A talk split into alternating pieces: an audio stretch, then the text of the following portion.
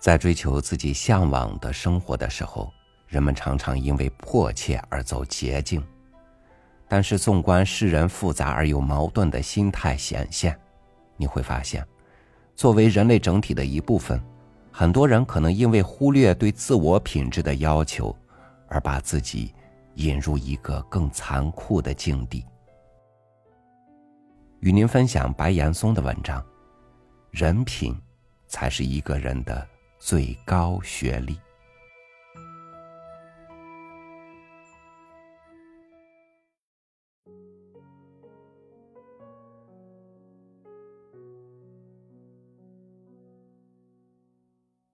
在采访北大教授季羡林的时候，我听到一个关于他的真实故事。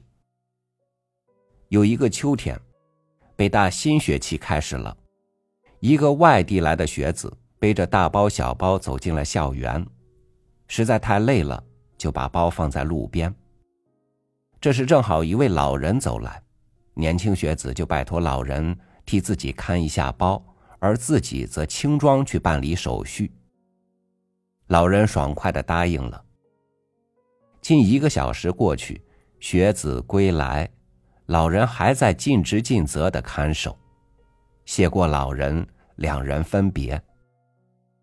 几日后是北大的开学典礼，这位年轻的学子惊讶的发现，主席台上就坐的北大副校长季羡林，正是那一天替自己看行李的老人。我不知道这位学子当时是一种怎样的心情，但是我听过这个故事之后。却强烈的感觉到，人格才是最高的学位。这之后，我又在医院采访了世纪老人冰心。我问先生：“您现在最关心的是什么？”老人的回答简单而感人：“是年老病人的状况。”当时的冰心已接近自己人生的终点。而这位在八十年前到五四爆发那一天开始走上文学创作之路的老人，心中对芸芸众生的关爱之情，历经近八十年的岁月而仍然未老，这又该是怎样的一种传统？冰心的身躯并不强壮，即使年轻时也少有飒爽英姿的模样，而且他一生却用自己当笔。拿岁月当稿纸，写下了一篇篇关于爱是一种力量的文章，然后在离去之后，给我留下一个伟大的背影。今天我们纪念五四八十年前那场运动中的呐喊、呼号、血泪，都已变成一种文字，停留在典籍中。每当我们这些后人翻阅的时候，历史都是平静的看着我们，这个时候，我们觉得八十年前的事已经距今太久了。然而，当你有机会和经过五四或受过五四影响的老人接触后，你就知道，历史和传统其实一直离我们很近。世纪老人在陆续的离去。他们心中的爱国心和高深的学问，却一直在我们心中不老。但在今天，我还想加上一条：这些世纪老人所独具的人格魅力，是不是也该作为一种传统，被我们向后延续呢？前几天我在北大听到一个新故事，清新而感人。一批刚刚走进校园的年轻人。相约去看季羡林先生，走到门口却开始犹豫，他们怕冒失的打扰了先生。最后决定，每人用竹子在季老家门口的土地上留下问候的话语，然后才满意的离去。这该是怎样美丽的一幅画面！在季老家不远，是北大的博雅塔在未名湖中留下的投影。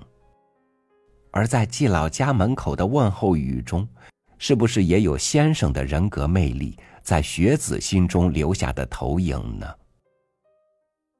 只是在生活中，这样的人格投影，在我们的心中还是太少。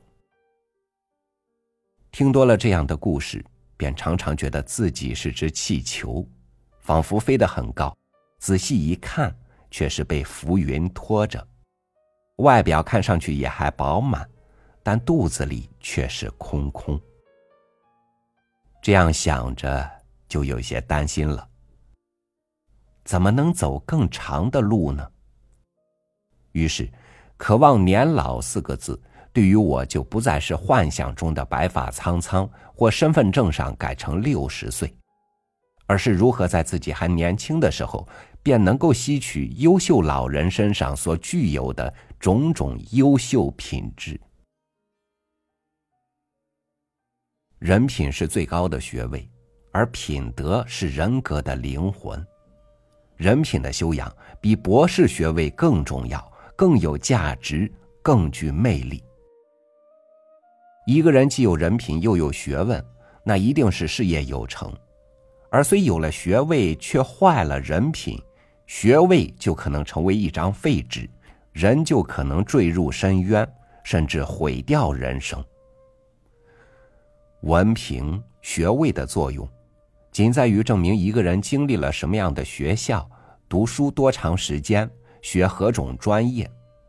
而对于一个人的能力水平、素质水平来说，文凭、学位并不能完全证明。而有识之士也并不太看重文凭、学位。人品与智慧的结晶，不是文凭学位，德才兼备才是真正的人才，社会需要之才。一个人的才能是一个人智商、知识、能力的集中体现。一个人若没有才能，就不能胜任一个部门、一个专业的工作，这是众所周知的。然而，人才的人品问题，自古以来就是权衡一个人是否真正是才，是否担当得起才这个称谓的原则问题。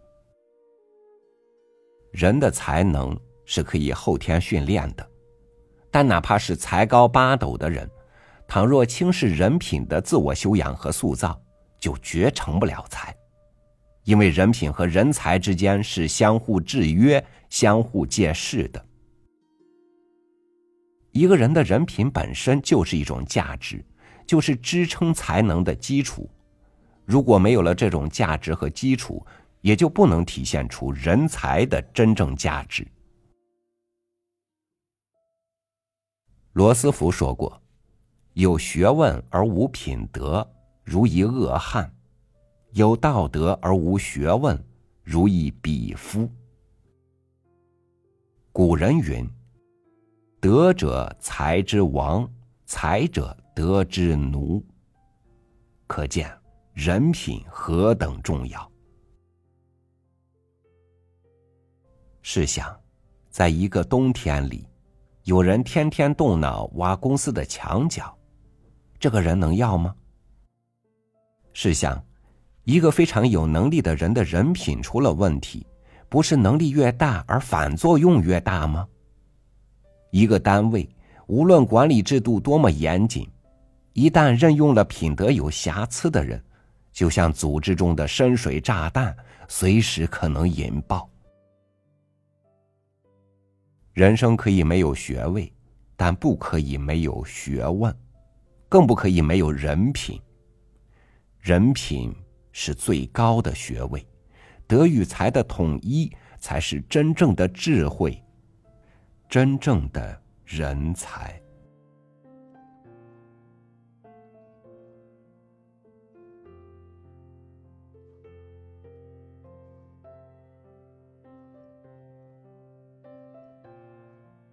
一个人在提升自我的时候，总要该知道我要成为一个怎样的自我。一个人的能力决定着他的成就，而一个人的品德决定着。它的价值。人品是比学问更难达成而更需要达成的人生课题。感谢您收听我的分享，我是超宇，祝您晚安，明天见。